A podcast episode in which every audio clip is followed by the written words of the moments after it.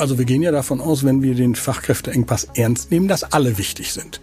Und wir können, glaube ich, auch unterstellen, dass nicht alle die Zielgruppe für ein Sabbatical sind, aus welchen Gründen auch immer. Dass die Zielgruppe tendenziell größer wird, was die Nachfrage und das Angebot angehen sollte, ist, glaube ich, unstrittig. Ob es letztendlich wirklich dann dazu kommt, dass es in Anspruch genommen wird, das ist, glaube ich, noch nach wie vor ungeklärt. Steuern. Mit Recht.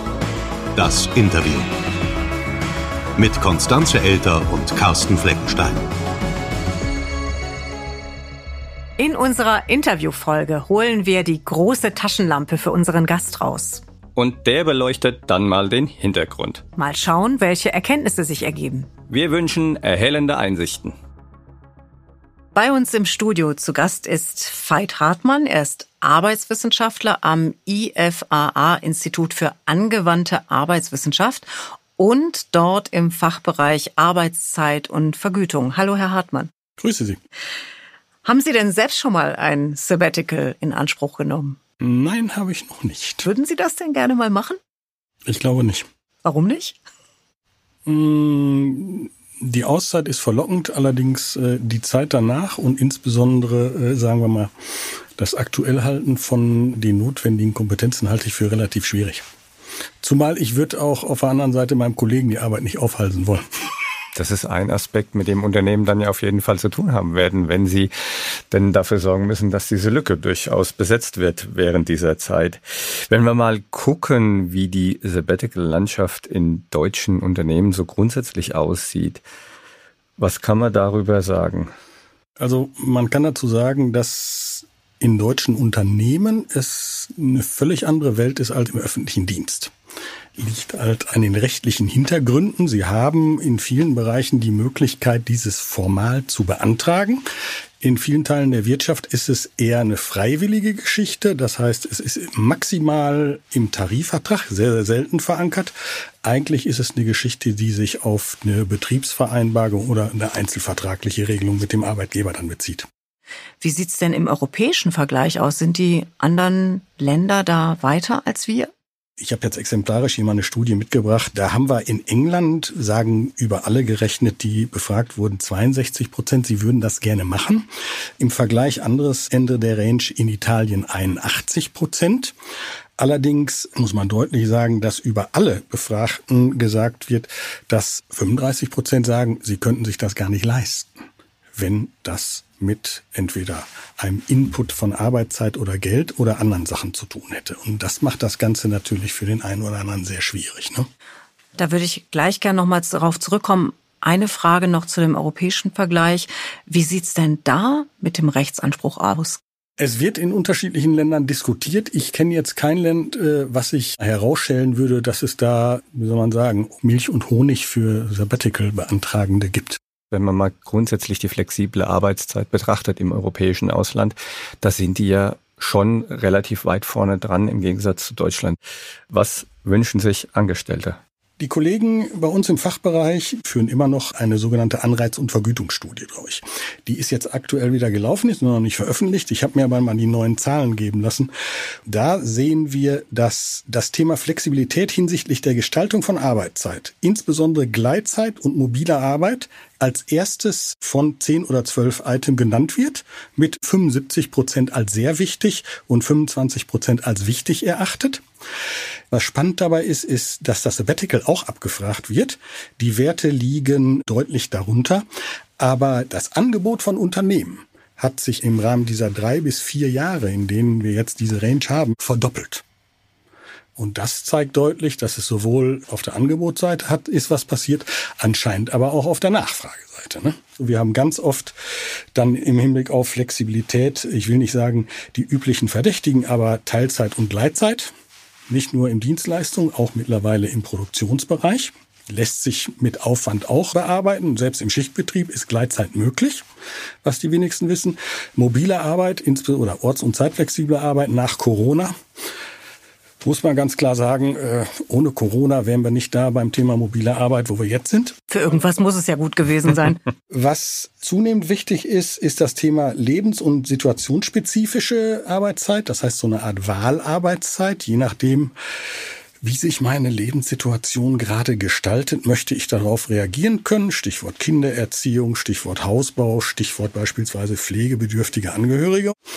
Und was uns wichtig ist, ist das Thema doppelte Flexibilität. Das heißt, dass die beiden Betriebsparteien, sowohl Arbeitgeber als auch Arbeitnehmer, beide einen Beitrag zum Thema Flexibilität leisten, damit ein Schuh draus wird. Beitrag leisten? Wie könnte das auf Arbeitnehmerseite aussehen?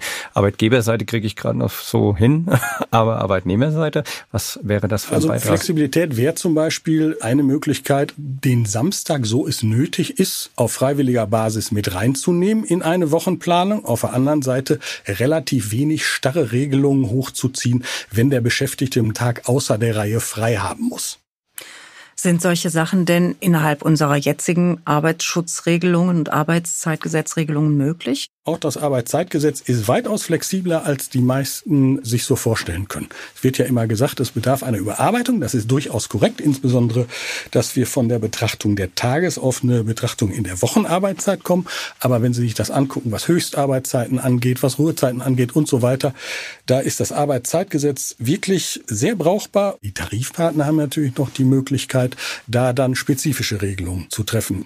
Das, was Sie vorhin sagten mit den Wahlarbeitszeiten, da würde ja dann das Sabbatical eigentlich auch ganz gut reinpassen. Könnte man als eine, ich will nicht sagen Spielform, aber als eine Möglichkeit darunter fassen, ja.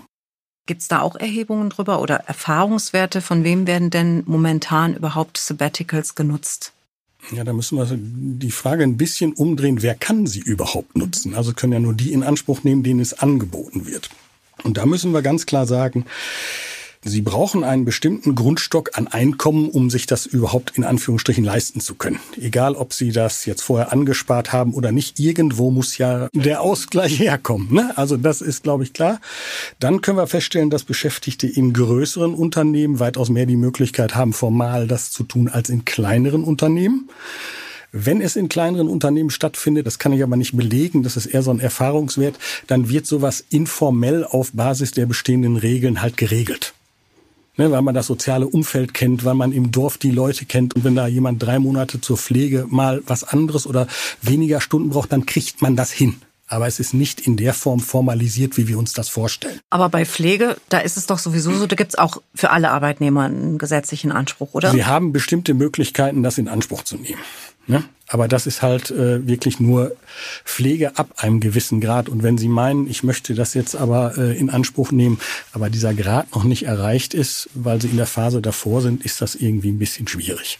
Jetzt haben wir Einkommen, Größe des Unternehmens. Mhm. Gibt es denn auch noch so andere Faktoren? Da gibt es unterschiedliche Studien. So als Quintessenz Zeit für mich und meine Interessen ist ganz weit oben. Das Thema Reisen ist ganz weit oben liegt vermutlich daran, weil die Leute jetzt gewohnt sind, im Sommerurlaub mit dem Flieger halt äh, doch schon Europa zu erkunden. Und wenn ich dann mal weiter will, will ich das auch äh, in längere Zeit tun. Genauso viele Leute sagen übrigens interessanterweise, sie möchten neue Perspektiven finden. Was immer das heißen mag, also Orientierung, Lebensorientierung. 50 Prozent, je nach Studie, sagen auch, ich möchte einem Burnout vorbeugen. Also persönliche Prophylaxe. Und dann gibt's noch Themen wie, ich will Sprachen lernen, das schaffe ich in der Regel seltenst in meinem Jahresurlaub. Mein Leben verändern, Karriere fördern. Also wir haben vier Themen, Zeit für mich, meine Interessen, Reisen, Perspektiven und äh, Prophylaxe, die ähnlich je nach Studie gewertet werden. Vorhin haben wir festgehalten oder haben Sie auch nochmal herausgestellt, es ist wirklich ein Thema, was das Einkommen angeht. Man muss es sich leisten können. Und die Punkte, die Sie gerade genannt haben, gehen eigentlich alle in die gleiche Richtung. Es hört sich für mich so an, als wäre Sabbatical eigentlich eher was für die Besserverdienenden. Ist das so?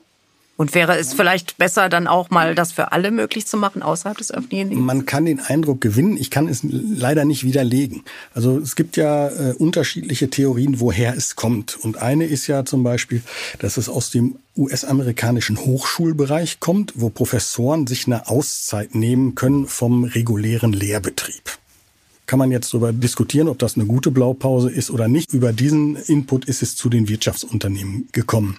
Ob das jetzt Luxus ist oder nicht, kann ich schwer beurteilen. Also weil das häufig eingebettet ist in Strategien von Unternehmen zur Personalgewinnung, zur Personalrekrutierung, zur Personalbindung.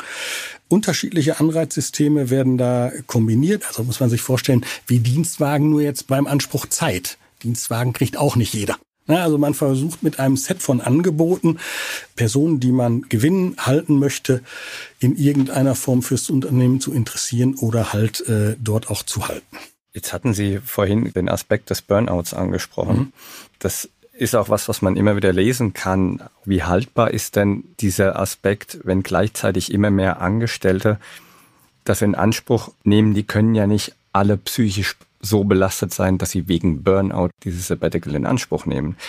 Also ist da nicht irgendwo mittlerweile eine Schieflage? Ich würde es nicht Schieflage nennen. Ich würde es immer so deuten, dass ein Sabbatical an sich meine Unzufriedenheit mit der Tätigkeit oder mit dem Arbeitsplatz maximal temporär äh, auflöst. Die Grundsätzlichkeit der Belastung am Arbeitsplatz äh, muss anders geregelt werden, wenn ich damit nicht klarkomme oder wenn die Arbeit für mich nicht geeignet ist oder in welcher Form. Da kann ich eine Auszeit nehmen, aber das Thema verschiebt sich dann maximal. Ja, danach ist nichts erstmal nichts genau. geregelt, sondern derjenige war weg und dann kommt er wieder und alles ist so wie vorher. Genau, also es wäre genauso, wie wenn Sie beim Thema Rauchen sagen würden, okay, ich mache jetzt eine Entwöhnung, ein Jahr lang rauche ich nicht und dann fange ich quasi wieder an. Da haben Sie jetzt auch relativ wenig gewonnen. Ursache, Wirkung und da muss man schon mal ein bisschen genauer hingucken. Ich will aber nicht jetzt damit sagen, dass das prinzipiell kein guter Ansatz sein kann. Aber alleine ist es nicht der Halsbringer für die psychischen Belastungen, die Sie angesprochen haben. Jetzt haben wir ja gesagt, okay, Beweggründe für Unternehmen können dann sein, sich als Unternehmen auch ein bisschen attraktiver aufzustellen. Aber das Thema Sabbatical hat ja letztlich nicht nur Vorteile für Mitarbeiter und Unternehmen, sondern gerade auch für Arbeitgeber Nachteile. Also wenn ich jetzt daran denke, dass die die Stelle neu besetzen müssen, vielleicht für diesen Zeitraum. Welche Nachteile gibt es denn überhaupt noch für Arbeitgeber und wie können die diesen Nachteilen aus dem Weg gehen oder wie können die die kompensieren? Also ich würde jetzt nicht von Nachteilen, sondern von Herausforderungen oder Aufgaben sprechen, die der Arbeitgeber dann zu lösen hat und die er sich tunlichst vorher überlegen sollte, bevor sowas angeboten wird. Denn wenn es angeboten wird und äh, Sie haben keine Antwort auf die aufkommenden Herausforderungen, ist das erstmal nicht so positiv. Die Frage nach der Vertretung haben Sie selbst gestellt. Das muss ein Unternehmen selbst beantworten. Also muss diese Stelle zwingend wieder besetzt werden in der Zeit der Abwesenheit oder ist das nicht der Fall? Muss jedes Unternehmen in der Abteilung genau gucken, was da passiert. Passt die zunehmende Arbeit in Projekten überhaupt mit dem Anspruch meiner Beschäftigten, die ein Sabbatical haben wollen? Weil die haben ja in der Regel eine Vorstellung, wie das Ganze funktioniert. Dann nimmt eigentlich der Auftraggeber, für den ich arbeite, relativ wenig Rücksicht drauf. Na, also hier habe ich immer noch im Rahmen der Zeitkorridore durchaus Konfliktpotenzial. Wobei Projekte immer zeitlich begrenzt sind. Also kann ich natürlich sagen, okay, wenn das Projekt vorbei ist, dann kannst du dein Sabbatical nehmen bis dann zum Start des neuen Projekts. Die Erfahrung zeigt, dass das nicht ganz so oft der Fall ist. Dann sind wir wieder beim Thema Flexibilität. Um beim Beispiel der Projekte zu bleiben. Lieber ein halbes Jahr Sabbatical zwischen zwei Projekten was sich beide Parteien gut organisieren können, als dass ich ein Jahr haben möchte und dass ich dann drei oder vier Jahre auf sowas warten muss und es gegebenenfalls hinterher doch nicht passt. Ne? Also da ist immer Anspruch und Realisierung, muss man ein bisschen hingucken, kann man pauschal schlecht sagen. Ein Gedanke, der mir noch kommt, ist, wenn jemand ein Sabbatical macht, und Sie haben vorhin gesagt, okay, Orientierungssuche, Sinnfindung, wie auch immer man das nennen möchte die stellen plötzlich fest, ähm, der Job passt gar nicht zu mir und eigentlich will ich gar nicht wiederkommen. Oder ich will zumindest so wenig arbeiten, dass der Arbeitgeber sagt, damit kann ich irgendwie nichts anfangen. Also wie relevant ist denn dieser Aspekt für Unternehmen? Also die Gefahr ist durchaus gegeben. Statistisch kann ich da leider nicht zu sagen. Wir haben es häufiger anhand von Einzelfällen. Also Leute, die jahrelang durchgängig gearbeitet haben, dann meinetwegen eine Auszeit genommen haben und jetzt, ich überspitze, mit ihrem Laptop im Sand irgendwo sitzen, wo andere Urlaub machen und als Solo-Selbstständige das schöne Leben genießen. Das wird häufig kolportiert, hat, glaube ich, mit der Realität äh, in den allermeisten Fällen wenig zu tun, weil dann sind wir wieder beim Thema finanzielle Unabhängigkeit. Die muss natürlich gegeben sein. Das mag für einen gewissen Zeitraum funktionieren. Auf Dauer beim Gros der Beschäftigten glaube ich nicht. Ja, oder aber, was Sie vorhin schon meinten mit der psychischen Belastung. Also man stellt vielleicht dann in so einer Auszeit fest, es geht mir jetzt besser, aber was ich danach tun kann, egal, also ich brauche das Geld, ich mhm. brauche irgendwie eine Arbeit, aber bei der Arbeit werde ich jetzt auch irgendwie nicht glücklich. Die Gefahr besteht auf jeden Fall. Kann sich ein Arbeitgeber, außer dass er sich als besonders attraktiv darstellt und ähm, dem relativ wenig entgegensetzen. Wenn jemand das für sich feststellt, dass das ein Lebensentwurf ist, mit dem er besser klarkommt, kann man als Arbeitgeber, glaube ich, relativ wenig machen. Ist eine Methode zur Fachkräftegewinnung mit gleichzeitigem Risiko, dass die Fachkräfte wieder abwandern. Zumindest temporär. Wobei da bin ich nach wie vor der Meinung, ohne dass ich es statistisch belegen kann, dass da mehr Abwanderung suggeriert wird, als wirklich stattfindet. Was ein, ein weiteres Thema ist, Sie haben ja im Rahmen des Sabbaticals, zumindest ist es im öffentlichen Dienst so, dass Sie ja quasi das ansparen, was Sie hinterher an frei wieder bekommen. Das ist natürlich in vielen Unternehmen relativ schwierig, so viel anzusparen, insbesondere wenn ich eine Vollzeitstelle habe. Also wir haben vom Arbeitszeitgesetz her natürlich eine Deckelung nach oben. Es muss mit den betrieblichen Anforderungen passen, weil es ist ja kein Selbstzweck, dann mehr zu arbeiten.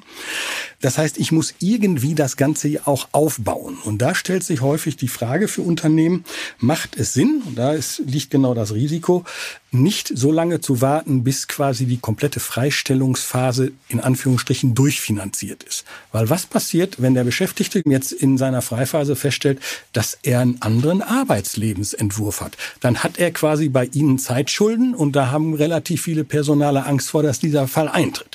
Wir haben jetzt schon öfter darüber gesprochen, dass sich Arbeitgeber und Unternehmen mit dem Angebot von Sabbaticals aufstellen können, mit Blick auf, ich bin ein toller Arbeitgeber, Stichwort Fachkräftemangel.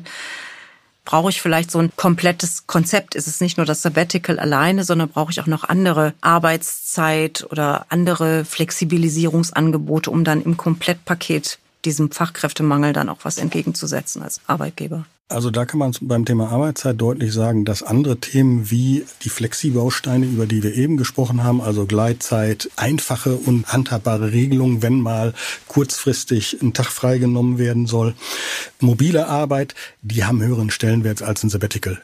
Da beschäftigen sich viele Beschäftigte in der Form einfach nicht mit. Also nicht übers Gros der Beschäftigten. Aber weil wir diese gesetzliche Verankerung halt nur im öffentlichen Dienst haben, ist es auch nicht so präsent. Wenn wir jetzt das Ganze mal einordnen wollen. Es gibt ja unterschiedliche Varianten, die die flexible Arbeitszeit überhaupt erst möglich machen. Können wir die vielleicht mal kurz voneinander abgrenzen und erklären, worum mhm. sich da eigentlich handelt und wo das Sabbatical dann eigentlich eingeordnet wird. Mhm. Wir unterscheiden Zeit- und Wertkonten, wie der Name sagt. Die einen werden in Zeit, die anderen in Wert, Klammer auf, Geld, Klammer zu, geführt.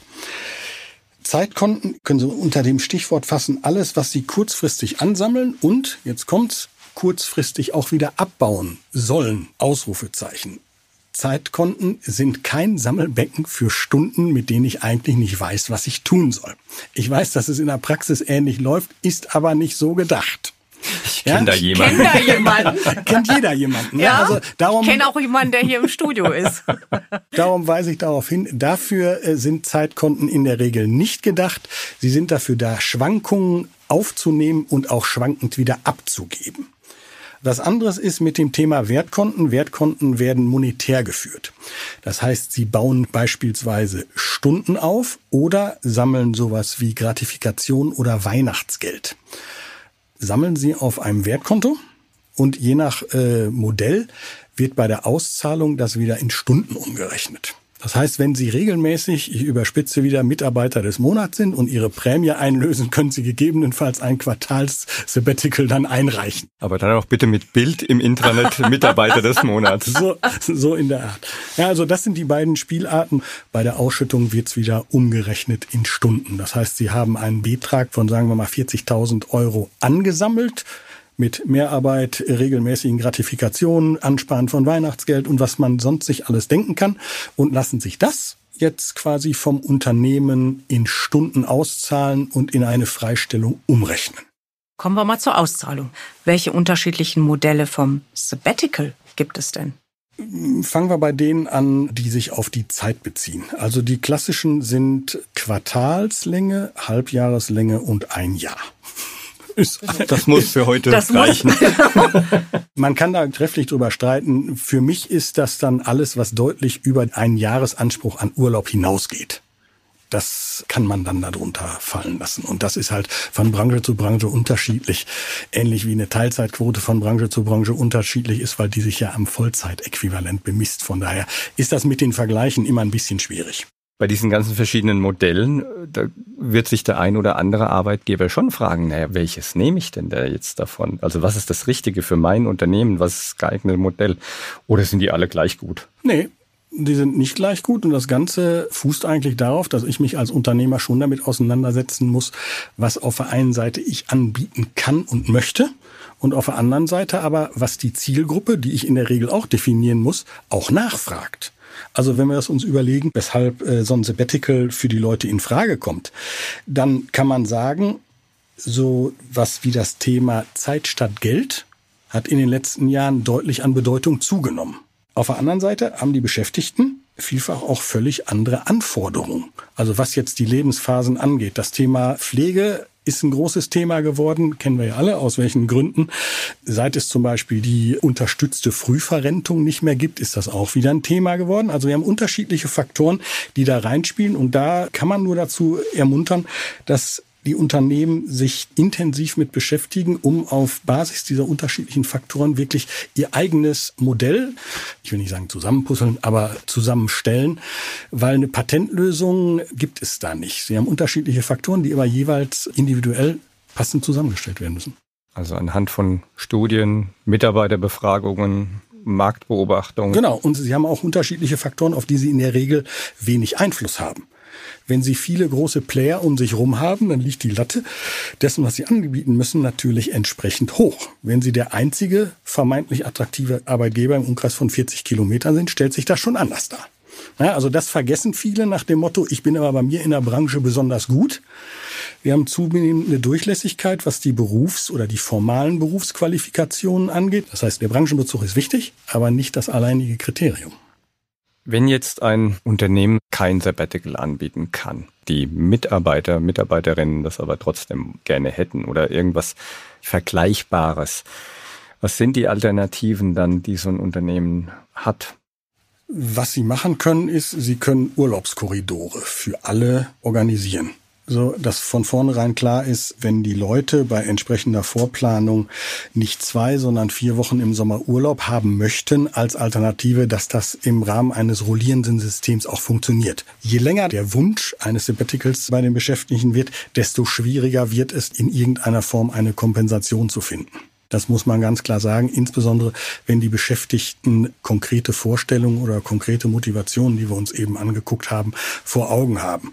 Gegebenenfalls ist es möglich, die Beschäftigten aus der Reinbeschäftigung rauszuziehen und das Ganze beispielsweise mit einer Fortbildung zu koppeln, so dass beide was davon haben. Aber das kann man halt auch nur anbieten, wenn es aufgrund der Qualifikation gewünscht ist und passt und wenn der Beschäftigte da auch mitgeht. Ne? Ja, wenn der dann eigentlich was ganz anderes machen wollte. Dann, genau. Das führt mich direkt zur nächsten Frage. Was Arbeitgeber denn grundsätzlich klären müssten, so damit die Rückkehr des jeweiligen Arbeitnehmers, der Arbeitnehmerin nicht direkt zum nächsten langen Urlaub oder vielleicht sogar Sabbatical führt? Also es ist ja nicht nur das Thema Rückkehr. Ne? Wir haben eine ganze Reihe von Punkten. Das eine, ich habe es eben angesprochen, ist das Thema, welchen Zweck verfolge ich als Unternehmen überhaupt damit und was ist meine Zielgruppe? Das können viele Personen sein, das können aber auch nur drei oder vier sein. Was gleichzeitig dazu führt, dass ich das natürlich irgendwie argumentieren muss, weshalb ich nur einem Teil der Beschäftigten sowas anbieten kann. Wir haben das ähnlich jetzt bei der Diskussion über mobile Arbeit gehabt, dass ganz viele, die im Dienstleistungsbereich oder in der Verwaltung relativ einfach im Homeoffice arbeiten konnten, äh, dass viele in der Produktion dazu gesagt haben, äh, das gefällt uns auf Dauer aber gar nicht weil wir müssen unter denselben Bedingungen hier an der Maschine stehen, weil die können wir nicht mit nach Hause nehmen. Da muss man immer mit ein bisschen Fingerspitzengefühl tarieren und das gegebenenfalls auch begründen können, weshalb ich beschäftigten Gruppen das anbiete und nicht pauschal. Da sollte man sich durchaus Gedanken machen, weil das kann durchaus zu einer Missstimmung führen. Dann haben wir natürlich die Frage, biete ich das offensiv an? beispielsweise in einer Stellenausschreibung, oder defensiv reagiere ich da beispielsweise im Mitarbeitergespräch drauf oder im Vorstellungsgespräch. Also da sollte man sich auch drüber im Klaren. Wichtig dabei ist, dass es, wenn ich sowas aufsetze, es auf jeden Fall klare Spielregeln gibt. Eine wesentliche Frage ist das Thema, wie groß ist der Aufwand für ein Unternehmen, das zu organisieren? Und die anschließende Frage ist, welchen Einfluss hat eigentlich die Auszeit des Beschäftigten auf meine Arbeitsorganisation? Ein ganz wesentlicher Punkt, würde ich mal meinen. Also, ja, also da, wenn man sich damit nicht beschäftigt, dann ist da, da haben wir eine, eine, gewisse Herausforderung, weil auf der einen Seite gehen wir ja davon aus, dass, ich will jetzt nicht von High Potentials sprechen, das findet man in der Literatur äh, so schön häufig, dass das die primäre Zielgruppe ist. Dann können wir ja auf der anderen Seite unterstellen, dass ich auf die auch am wenigsten verzichten kann. Und da haben wir äh, ein deutliches Mismatch, müssen wir ganz klar sagen. Ist es Zukunftsmusik, dass tatsächlich vielleicht irgendwann mal genauso wie bei der Teilzeit es einen gesetzlichen Anspruch für alle auf Sabbaticals gibt? halte ich für absehbar nicht richtig und glaube ich auch nicht umsetzbar. Man muss sich das leisten können. Und wenn man sich die Einkommensstruktur in Deutschland anguckt und auch in anderen Ländern, dann haben wir ganz viele Personen, die Alleinverdiener sind. Und da stellt sich schon die Frage, wie soll ich das eigentlich machen? Das heißt, wir haben eigentlich von der Motivation, vom Anspruch und auch von den Personen, die sich das leisten können, immer nur einen Ausschnitt.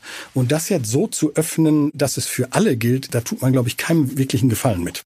Also dann ist eigentlich eher der Weg weiterhin des freiwilligen Angebots, aber eben nicht nur mit Blick auf die von Ihnen zitierten High Potentials, sondern mit Blick auf alle anderen Angestellten auch, die eben auch wichtig sind in meinem Unternehmen und denen ich das zumindest auf freiwilliger Basis nicht vorenthalten sollte. Also wir gehen ja davon aus, wenn wir den Fachkräfteengpass ernst nehmen, dass alle wichtig sind. Und wir können, glaube ich, auch unterstellen, dass nicht alle die Zielgruppe für ein Sabbatical sind, aus welchen Gründen auch immer. Dass die Zielgruppe tendenziell größer wird, was die Nachfrage und das Angebot angehen sollte, ist, glaube ich, unstrittig. Ob es letztendlich wirklich dann dazu kommt, dass es in Anspruch genommen wird, das ist, glaube ich, noch nach wie vor ungeklärt. So, bleibt die Frage, sind Sie nach unserem Gespräch immer noch nicht die Zielgruppe für ein Sabbatical? Definitiv, das kann ich meinem Kollegen nicht antun. Herr Hartmann, vielen Dank, dass Sie bei uns im Studio heute waren. Ich danke Ihnen. Und wir gehen nächstes Jahr ins Sabbatical. Genau. Steuern mit Recht. Der DATEV Podcast.